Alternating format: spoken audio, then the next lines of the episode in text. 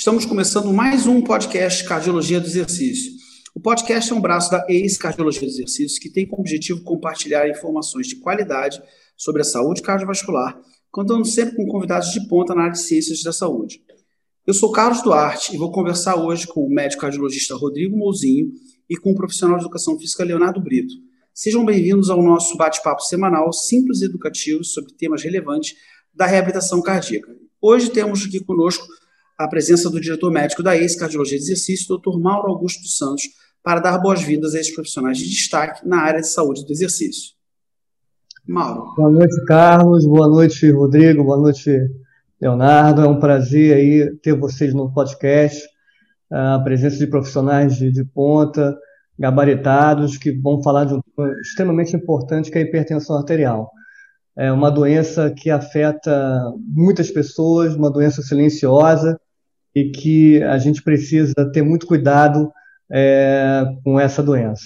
Então, é uma honra para esse dia do exercício estar contando com a presença de vocês, profissionais que com certeza vão agregar muito valor ah, e muito ensinamento a essa questão da hipertensão arterial. Carlos, é com você. Muito obrigado mais uma vez pela presença de vocês dois. Bacana. Então, eu vou apresentar os nossos convidados. Rodrigo Mozinho é especialista em cardiologia pela SBC, especialista em medicina intensiva pela é, AMB, especialista em medicina de emergência pela Abramed e médico rotina de emergência do Hospital Procardíaco. Ei, Rodrigo, tudo bem com você? Tudo bem, boa noite, Carlos. Obrigado pelo convite. É sempre bom falar de educação é, sobre um tema que eu gosto muito, que é hipertensão arterial e exercício físico. Boa noite, Leonardo. Boa noite, Mauro. Bacana, Rodrigo, bacana. Obrigado, obrigado pela sua presença hoje aqui com a gente, hein? O Leonardo Brita é, é mestre em ciências do exercício do esporte, ele é professor de cursos de pós-graduação, fitness trainer pela International Sports Science Association, vencedor do Prêmio Saúde da Editora Abril. Grande Léo, obrigado pela sua presença, meu amigo. Oi, Carlos, obrigado. Eu agradeço também o convite, uma honra estar aqui também fazendo parte do podcast. Eu, como um consumidor ativo de podcasts, acho sensacional estar presente hoje e poder estar no podcast. É a primeira vez que eu estou falando em um podcast, então a primeira vez a gente nunca esquece. E que honra estar justamente nesse podcast falando de um tema tão relevante quanto a hipertensão. Vamos que vamos, Carlos. Maravilha, beleza. Doutor Rodrigo, então eu vou começar com você. Né? O tema é hipertensão arterial e a gente deu esse título é, do risco subestimado. Explica isso para a nossa audiência. Por que a hipertensão arterial é um risco subestimado? Bom, é, o Mauro já deu essa resposta na, na, na apresentação dele, né? É, respondendo na lata, é porque se trata de uma doença silenciosa, tá? Um indivíduo que dá uma topada no pé, que está com o pé doendo, ele vai para o hospital. Né? Se fraturar um dedo, ele vai ter dor ele vai procurar ajuda. O desafio da hipertensão arterial é que é uma doença que permanece por anos, às vezes algumas décadas, 20, 30 anos, sem dar sinais é, e ela vai a, fazendo mal para o organismo. A hipertensão arterial é, é uma doença crônica, a, multifatorial, é, vários, vários elementos aí podem estar por trás dela, é difícil você apontar uma única causa, como, por exemplo, a idade, o envelhecimento aumenta o risco de hipertensão arterial, o excesso de peso, a história familiar, se o indivíduo tem um pai, a mãe, um irmão, a tia hipertenso, a chance dele se tornar hipertenso é muito grande, o consumo excessivo de sal, consumo excessivo de álcool, sedentarismo, para listar aqui os principais. Né? E a genética, naturalmente, como eu falei, da, desculpe, é, é, ligada à história familiar, a genética a, tem um peso grande associado ao comportamento. Então, aquela pessoa que, que reúne alguns, alguns desses fatores de risco a, pode desenvolver hipertensão arterial, isso costuma acontecer depois dos 40, 50 anos de idade, é, e a hipertensão é definida por, uma, por um valor é, maior ou igual a 140 milímetros de mercúrio da pressão arterial sistólica, que é aquele valor maior, e ou maior ou igual a 90 milímetros de mercúrio. É, nós, profissionais de saúde, falamos muito de 140 por 90 milímetros de mercúrio, o usa mais uma outra é, é, medida, que é o centímetro de mercúrio, uma outra unidade. Ah, então, seria 14 por 9 em outras palavras. Né? Ah, lembrando que a partir de 12 por 8, né, ou 120 por 80, o risco de desenvolver complicações já começa a aumentar, mas as sociedades médicas do Brasil, da Europa recomendam tratamento a partir de 140 por 90. É, e voltando à questão da pauta silenciosa, né, ah, tem um trabalho é, brasileiro, né, tem, já foi reproduzido em vários lugares do mundo, ah, em que ele pega vários indivíduos, nesse caso em particular, mil pessoas é, hiper, com hipertensão, e ele demonstrou que 73% apenas conhecia o seu diagnóstico. Né? É, quer dizer, muita gente não sabendo que tem hipertensão, mas esse número piora. Né? Apenas 62% daqueles mil é, tratam a pressão arterial. Né? Quer dizer, tem gente que sabe que tem hipertensão arterial e não trata. Isso é uma realidade global. Em qualquer lugar que essa, esse trabalho for repetido, essa, esse, esses números se repetem. São aproximadamente esses que eu estou falando. É, e o mais trágico deles é que apenas 24% nesse trabalho ah, dos pacientes com hipertensão arterial têm a pressão, sabem que tem, tratam e controlam. Quer dizer, somente 24% dos pacientes controlam a pressão arterial. E você me pergunta por que é um risco subestimado, né? Porque ah, é uma doença que não, não, não, não dá sinais no primeiro momento, né? não incomoda o indivíduo é, e não leva ele a buscar, ou pelo menos ele não tem motivação para se tratar. Não é só uma questão do silêncio, mas é, é uma doença crônica que não traz prejuízo no curto prazo. A gente precisa pensar 20, 30 anos para frente né? Isso significa adotar medidas de estilo de vida mais saudável, ir fazer um acompanhamento regular e tomar remédios aí, ah, muitas vezes, para sempre. Né? Ah, falando em alguns números, a, a, estimativa de que no Brasil, alguns trabalhos mostram em torno de um terço da população adulta tem hipertensão arterial. É uma, do, é uma das doenças crônicas mais comuns no mundo. Tá? É, e se a gente for a, a, estratificar para indivíduos idosos, né, aqueles com mais de 60 anos, mais de 60% dessas pessoas têm hipertensão arterial. É muita gente. A associação da hipertensão arterial com a, a outras doenças, porque a hipertensão, por si só, se ela tende a ser uma doença silenciosa, qual seria o problema? Né? Ela aumenta o risco de outras doenças, de outros desfechos, como a gente fala em saúde. Né? é, sobretudo o infarto, é, o infarto do coração e o AVC. São as duas principais causas de morte no Brasil e no mundo em geral. Né? É, também aumenta risco de insuficiência cardíaca, aumenta risco de é, doença renal crônica, aumentando a necessidade de, de diálise. Né? Quer dizer, é uma doença muito traiçoeira, sorrateira, né, que precisa ser rastreada. A gente pode falar um pouco mais sobre isso para não causar todo esse prejuízo para a saúde. Obrigado pela informação. E parece, então, pelo jeito, que a, que a hipertensão, assim, o papel da informação para a saúde, nesse caso, é muito grande, tendo em vista que as pessoas podem demorar para perceber que isso, de fato, é um problema para elas. Né? Então, de uma certa maneira, a gente pode dizer que um grande, ela é um, é, uma, é um risco subestimado, porque um grande número de pessoas não sabem que tem pressão alta, e ser hipertenso pode afetar uma série de órgãos aí. A gente, você falou do cérebro, do coração, rins, olhos, artérias. Realmente, então, a informação é um aspecto importante, além de todas as outras medidas, como você falou, de mudança de estilo de vida e acompanhamento médico, que também é uma questão muito importante, é mandatória. Falar com o Leonardo, então, agora um pouco mais sobre uma dessas coisas que é utilizada, né, a ferramenta terapêutica exercício. Queria saber um pouquinho, Leonardo, para você, qual é o papel do exercício físico na prevenção e tratamento da hipertensão arterial? Oi, Carlos, essa pergunta acho que é extremamente relevante. Como o doutor Rodrigo bem pontuou na, na resposta dele, o estilo de vida está totalmente relacionado à, à prevalência é, da, da, e também à incidência da hipertensão. Questões com controle de peso, tabagismo, melhora da alimentação, e uma dessas questões é o sedentarismo, é a atividade física, é o estilo de vida. Por mais que a gente tenha um potencial, a gente pode ter ou não um potencial genético também, é, que seria quase incontrolável da gente desenvolver uma hipertensão em algum momento da vida, mas os fatores relacionados ao estilo de vida, eles podem retardar ou até, é, de alguma forma, antecipar o, o aparecimento da hipertensão. E o exercício, é uma das ferramentas mais poderosas que a gente tem para isso. Por quê? A gente pode controlar o, o consumo de sódio, a bebida alcoólica, mas o exercício te dá também algumas eh, questões, te dá algumas é, digamos assim, é, algumas, é, alguns benefícios que essas outras alterações não vão te dar. Por exemplo, você pode diminuir, por exemplo, a quantidade de cigarro que você consome por dia, mas isso não vai te ajudar também a, a levantar de uma cadeira sozinho, não vai te ajudar a caminhar sozinho. Então, tem alguns benefícios relacionados ao estilo de vida, relacionados ao exercício, que talvez outras estratégias não sejam é, tão importantes quanto exercício. E, e, tem alguns trabalhos bem interessantes também, trabalhos já de, de 20, 30 anos, relacionados, por exemplo, à população japonesa, população americana, relacionando a aptidão física, ou seja, aqueles valores de, de match ou de VO2 máximos que a gente consegue avaliar num teste cardiopulmonar de esforço máximo, relacionando a, esse valor com a probabilidade de você desenvolver hipertensão. Resumindo, pessoas com baixo nível de condicionamento físico, elas têm uma probabilidade muito maior de desenvolver hipertensão no futuro.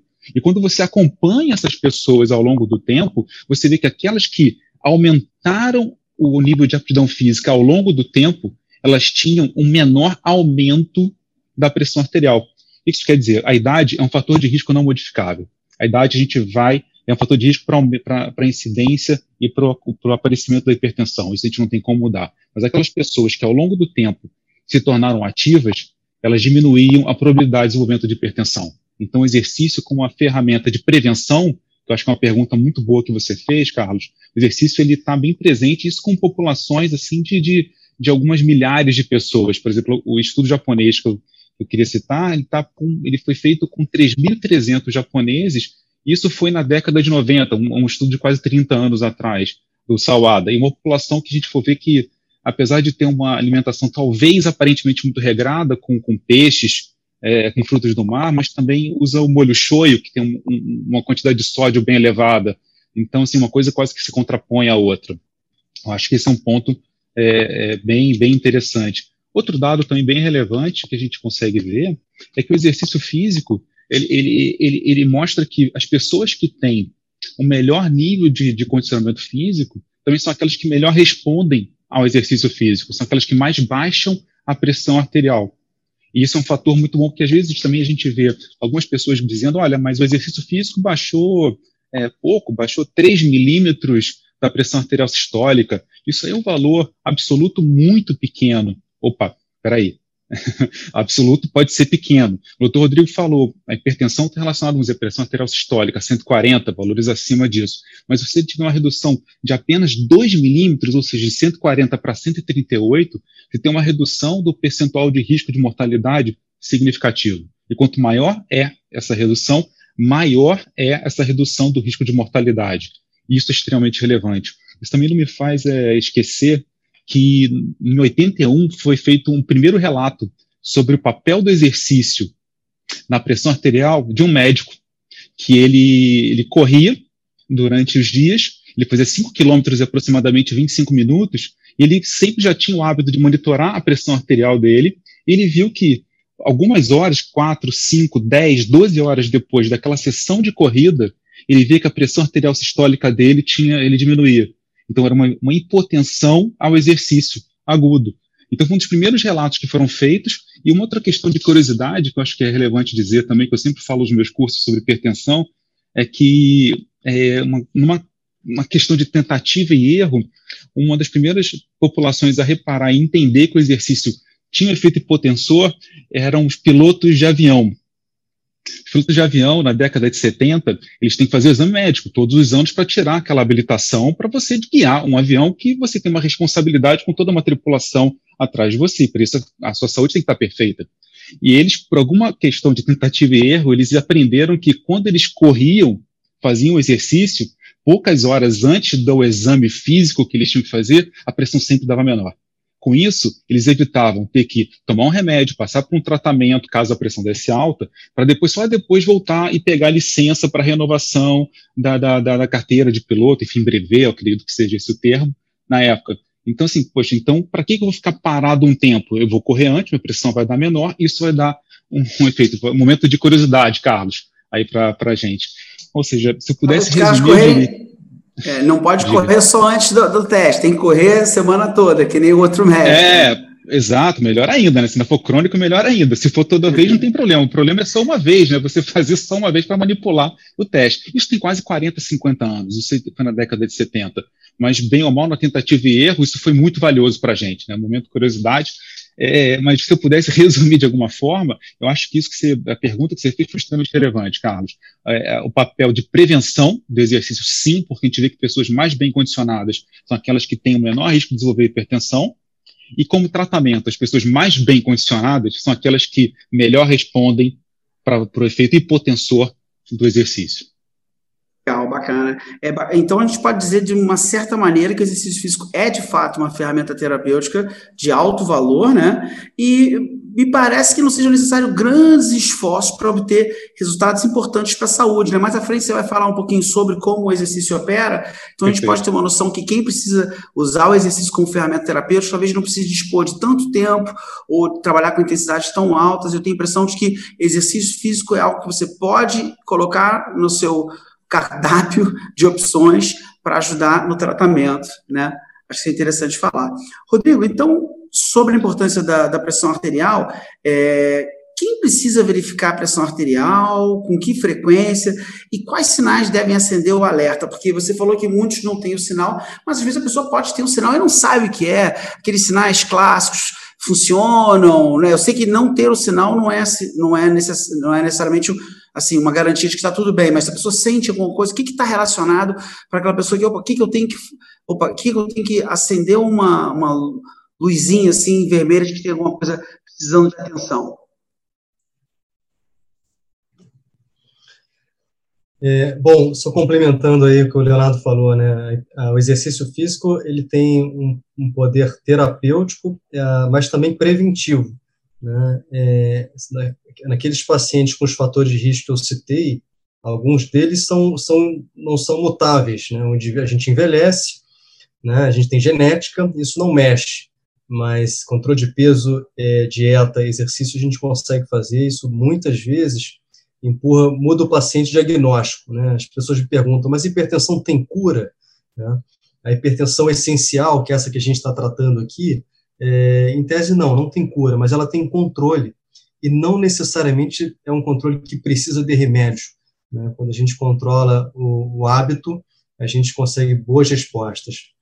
É, sobre a monitorização da pressão arterial, quem precisa, Carlos? Todo mundo. Tá? A recomendação é que todo adulto meça a sua pressão arterial. Mas com que frequência? Muito menos do que acho que boa parte responderia. Né? Uma vez por ano é, é suficiente, é bastante razoável. A pressão arterial ela não salta de patamar em dias, em meses, tá? a menos que o indivíduo, numa quarentena de pandemia, ganhe 10 quilos. Esse sim pode ter mudanças. Tá? Não é, precisa verificar 10 vezes ao dia, né? É, não precisa. Então, é, é como rastreio ah, do indivíduo não hipertenso, uma vez por ano é suficiente. Naqueles que têm fatores de risco, aqueles que eu citei, ou já tiveram uma pressão arterial mais em cima do muro, limítrofe, como a gente chama, esses devem medir a pressão arterial duas vezes por ano. Tá? É, com o advento dos aparelhos digitais é, automáticos, ah, muita gente tem isso em casa, eles não são caros, então é, boa parte da população se monitora com uma frequência muito grande. É, isso tem dois lados da moeda, né? Uh, um lado muito interessante é a gente ter mais dados, a gente ter mais informação. Uh, esses aparelhos são super úteis, eles são validados. Ao, ao, contrário do que alguns pensam, eles são até mais recomendados do que os aparelhos manuais. Eles permitem mais medidas, eles têm boa precisão, então não tem nada de ruim nesse sentido usar o aparelho da pressão arterial. É, o problema é o excesso de registro também, a ansiedade que isso traz a pressão arterial, além de definir o diagnóstico da doença hipertensão, ela também é um sinal vital e ela precisa ser interpretada à luz do seu contexto. E aqui está o grande desafio. Na hipertensão, quando eu quero diagnosticar ou avaliar o controle, eu uso a pressão arterial do repouso, aquela da tranquilidade. O indivíduo precisa estar sentado por alguns minutos, com as pernas descruzadas, é, a, com o dorso, com as costas apoiadas numa cadeira, braço apoiado sobre uma mesa, mais ou menos na altura do coração, palma da mão para cima, sem falar, sem estar com a bexiga cheia, sem estar com dor de cabeça, enfim. É, essas são as condições ideais para você usar esse número para diagnóstico e controle da doença. Quando eu infrinjo essas condições, quer dizer, o indivíduo mede a pressão depois de um aborrecimento, depois de uma noite mal dormida, depois de ter comido é, muita coisa, enfim, é, eu vou ter impacto aí. E esse valor ele está contaminado, tá? Não é um valor que a gente usa para tratar, tá bem? Isso é extremamente comum. Eu estou falando de uma coisa simples, né? Mas é o cotidiano das emergências. As pessoas medem a pressão dá um pouco mais alta por um sintoma qualquer e, e, e vão pedir ajuda, tá? Ah, esse, é, esse é o problema do, do aparelho em casa aí para todo mundo. Então a população precisa ser educada. Né?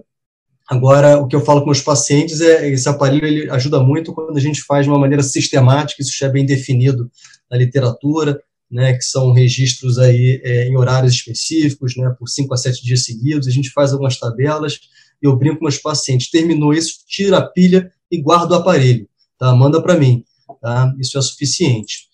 Ah, você perguntou sobre a frequência de medir a pressão arterial, isso, é, quem precisa, né, quem uma, precisa, duas vezes, né? Oi, desculpe. O, o, quem precisa, é, um, uma, duas vezes por ano, quem não, é, ou, ou não tem nada, uma vez por ano, ou duas vezes se tem um histórico, já teve uma pressão limítrofe, né? E aí agora a gente vai entrando nos casos mais. É, sinais de alerta. Sinais de alerta. É, esse é um tema difícil e, e, mais profundo, tá? Mas eu vou resumir.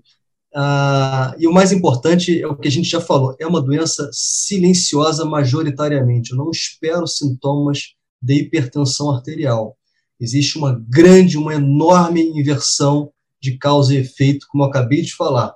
É um indivíduo mede a pressão arterial passando mal, qualquer desconforto, essa pressão está alta, ele atribui a ela o seu sintoma e não é, é, entende essa, esse aumento da pressão como uma consequência de algo como quase sempre acontece. Tá? É, se a hipertensão é crônica, o indivíduo vai ficando hipertenso paulatinamente ao longo do tempo, o organismo tem uma é, é, extraordinária capacidade de se adaptar àquela situação por alguns anos, até que aquilo é, é desaba ou descompensa, ele vai ter uma apresentação clínica. Mas o, o esperado é que esse indivíduo fique hipertenso gradualmente ao longo do tempo e tolere aquele aumento sem qualquer desconforto. Tá? São raras em medicina as causas de, de, de, de picos hipertensivos espontâneos. Tá? É praticamente desprezível para a gente passar isso para a grande população, porque realmente é muito infrequente. Né? De você estar tá quieto, nada, é, é, meditando, e a sua pressão vai lá no teto, do nada. Né? Então, é, isso, isso é quase virtual. Né? Uh, mas quando a pressão sobe por um. Quando, quando, isso, quando isso é uma verdade por situações muito, muito peculiares, a apresentação clínica costuma ser com dor de cabeça, sintomas muito inespecíficos, não é nada assim muito claro, mas dor de cabeça, mal-estar, pode ter alteração visual, um pouco de enjoo.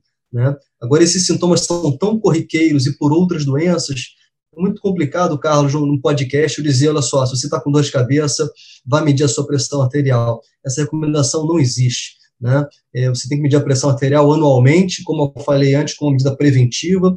Você tem hipertensão, você vai medir um pouco mais, sob orientação do seu médico. É, mas esperar sintoma, quem, quem a gente orientar a população sobre sintomas de hipertensão arterial é bem complicado, porque esse camarada já está há 30 anos aí negligenciando a sua própria saúde. Para a gente explicar para ele alguma coisa, isso aí é, é, desculpa, quase um caso perdido. A gente está aqui à disposição dele, mas não é fácil, não. Entendo. Então, na verdade, o que a gente pode passar para as pessoas em geral é o seguinte: é, um, é, é algo silencioso ali, assim, difícil de você perceber, mas tem um comportamento dúbio que é todo mundo ignora e a menor lembrança acha que tudo é pressão alta. Então não é nem uma coisa nem outra. Vá ao seu médico, procure é, saber quem você é, fazer o seu check-up regular se não tem nada é, explícito indicando aquilo, né, ouviu o casco, pense em cavalos, não pense em zebras. né? vai no simples, porque não tem necessidade de ficar imaginando coisas, né? Bacana. Então, o perfil é isso. Se a pessoa não tem risco, um adulto saudável normal, faça a sua consulta de rotina. Nesse caso, nas consultas de rotina, se ele tem algum fator que recomenda uma, uma segunda consulta anual, talvez ele vá fazer duas, mas não é o caso de ficar medindo muito, nem procurando sintoma, porque isso é incomum. Maravilha. Então, Leonardo, agora vamos falar um pouquinho sobre quais os exercícios mais eficazes para baixar a pressão arterial e como eles são realizados. Eu acho que a gente tem coisas interessantes aí da área do exercício para falar especificamente sobre como agir com, em relação à pressão arterial. Sim, Carlos, eu acho que é bem interessante esse ponto, porque é, se a gente pegar as prescrições clássicas, a gente pegar, por exemplo, as prescrições do Colégio Americano de Medicina Esportiva, eles recomendam exercícios cardiorrespiratórios, exercícios de contra-resistência, exercícios de força, e eu até brinco um pouco com alguns alunos meus, que uma semana tem 168 horas. Será que a gente não consegue arrumar algumas horinhas dessas 168 para fazer exercício físico? Porque a gente, né, eu acho que dá tempo da gente fazer e não precisa de muito, na verdade. A gente pegar, por exemplo, aqueles trabalhos dos Weekend Warriors, né, os, os, os, atletas de fim de semana, a gente vê que com pouquíssima quantidade de exercício, 38 minutos semanais, você já consegue reduzir o risco de mortalidade por todas as causas. Isso com uma taxa muito pequena. Não estou falando nem de hipertensão ainda, mas só de mortalidade, só isso. Só o risco de morrer já diminui fazendo tão pouco tempo de 168 horas, bastam 38 minutos para você reduzir o risco de mortalidade. A gente falar sobre a hipertensão e, e os mais diferentes tipos de exercícios, a gente sabe também que se a gente melhorar um milímetro, por exemplo, um, perdão, se a gente conseguir melhorar um match, só a gente consegue reduzir em quase 13% o risco de mortalidade para pacientes hipertensos. Então, se a gente melhorar um pouquinho essa condição, nosso condicionamento físico, a gente reduz de uma maneira significativa o risco também de mortalidade. Tem que pegar as recomendações do Colégio Americano de Medicina Esportiva, falando de frequência semanal, intensidade, tempo e tipo de exercício. A gente fala, por exemplo, sobre os aeróbios, a caminhada, a bicicleta, a natação, algo em torno de 30 a 60 minutos, quase que diariamente, intensidades de moderada intensidade, pegando as prescrições clássicas, né? E aí falando do treinamento de força, duas a três vezes por semana, uma intensidade de repetições entre 8 e 12 repetições, exercícios que também trabalham os grandes grupamentos musculares. Só que a gente pode ser um pouco mais arrojado. Esse tipo de recomendação do Colégio Americano de Medicina Esportiva, ele, são, ele é excelente. Ele é a prova de erros. Você não vai errar se você usar esse tipo de recomendação. É semelhante a você é, recomendar a uma pessoa que ela tire a pele do frango. Olha, não como a pele do frango, a pele do frango faz mal para você. Então, mesma coisa, olha, vai caminhar, caminhe, vai para a praia e caminhe. Mas a gente pode ser melhor. E eu acho que esse é o papel aqui do podcast também, que é o também da ACE, do Dr. Rodrigo, nossa como profissional de educação física, é prescrever de uma maneira mais assertiva com aquele cliente, respeitando, lógico, as individualidades biológicas, para a gente poder fazer uma ou outra sintonia fina do que a gente precisa, mas eu acho que hoje o profissional de saúde tem que estar muito atento às prescrições como o HIT, como, por exemplo, também a isometria, né, que a gente fala que, sei lá, é, quando eu me formei em 2004, 2005, a isometria era completamente condenável. Hoje em dia, eu acho que não tem como você não estar, tá, é, você não prescrever um treinamento isométrico para um paciente, para um cliente é, é, hipertenso. Eu acho que hoje em dia a gente tem que prescrever isso é, de, de, qualquer forma, né? Então, assim, a gente pega alguns estudos já de muito tempo, antes de eu me formar, já tinha estudos que relacionam a isometria com o tratamento de hipertensão. E o que, que, eu fiz na faculdade que eu não vi isso? Isso que me pergunta um pouco. E, e isso eu fui ver há, há, pouco tempo atrás sobre esse assunto, que está tanto tempo no mercado.